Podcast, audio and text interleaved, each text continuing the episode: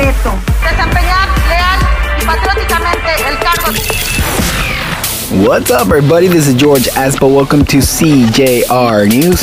National Guard seizes kilos of drugs at the airport. Securing several packages of dry herb at the Cancun International Airport was carried out by canine pairs.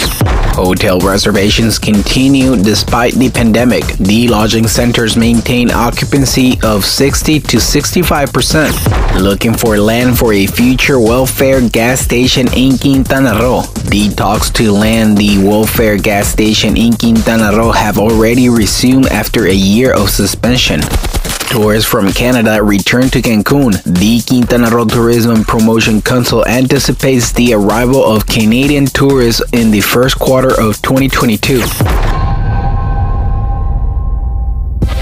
Thank you for listening CJR News. This is George Aspo. You can find me on YouTube at CJR News. Don't forget to subscribe to our podcast on Google, Spotify, and Apple. Thank you and goodbye.